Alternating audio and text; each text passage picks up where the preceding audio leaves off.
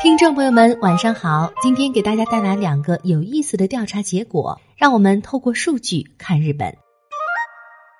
一、日本私立大学生源不足，入学人数占计划招生人数的比例叫做定额充足率。日本私立学校振兴与共济事业团发布的入学志愿动向调查结果显示。二零二一年春季，私立大学的定额充足率为百分之九十九点八，自一九八九年以来首次跌破百分百。简单来说，就是招不满学生。上一年度这个数字为百分之一百零二点六，同比减少了二点八个百分点。除了已经停止招生的学校外，此次调查统计了全日本五百九十七所私立大学截至五月一日的数据。其中，二百七十七所四年制私立大学的入学定额充足率不足百分百，入学人数未达计划招生人数，较上一年度增加了九十三所学校，整体计划招生人数为四十九万五千一百六十二人，增加了百分之零点八，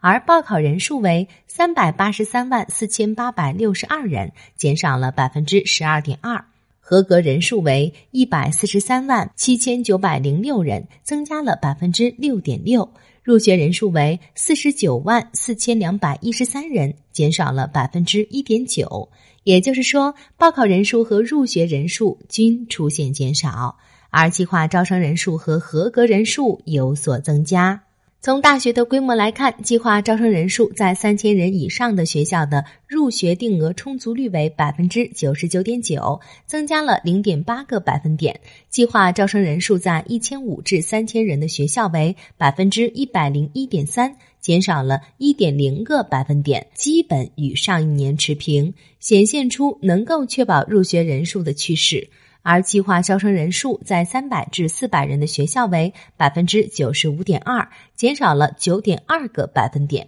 计划招生人数不到一百人的学校为百分之八十七点二，减少了十点一个百分点。规模较小的学校入学定额充足率大幅下滑的趋势比较突出。从地区来看，首都圈、爱媛圈、大阪及其周边这三大都市圈的入学定额充足率为百分之一百点六，减少了一点七个百分点；而其他地区仅为百分之九十七点三，减少了六点二个百分点，差距较为明显。在十八岁人口持续减少的背景下，小型私立大学和地方私立大学的招生已经变得愈发困难。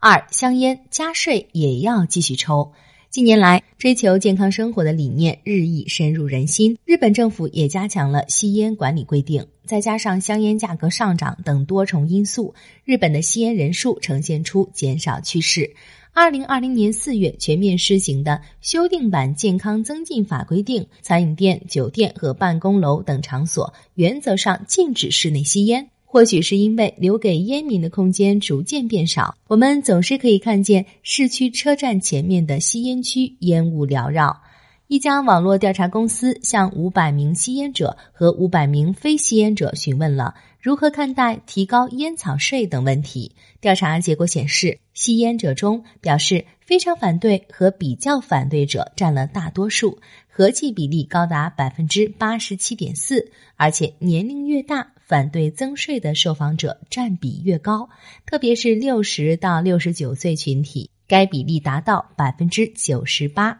另一方面，非吸烟者中，赞成派占比为百分之八十八，反对派占比为百分之十一，与吸烟者的情况截然相反。尤其是四十到四十九岁群体和五十到五十九岁群体，分别有百分之九十二和百分之九十四的受访者赞成增税，占了绝对多数。当被问及提高烟草税后是否会改变吸烟习惯时，仅有百分之十二的吸烟者表示会戒烟，表示和以前一样或者会减少吸烟数量的人，分别占百分之三十八和百分之四十点四。由此看来，多年养成的习惯似乎难以轻易改变。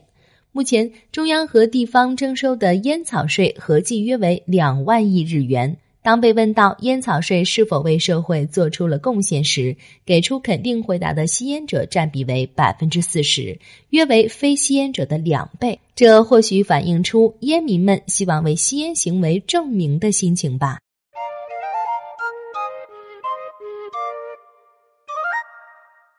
更多有趣的小调查都在霓虹酱的微信和微博里哦，快快添加节目简介中的联系方式吧。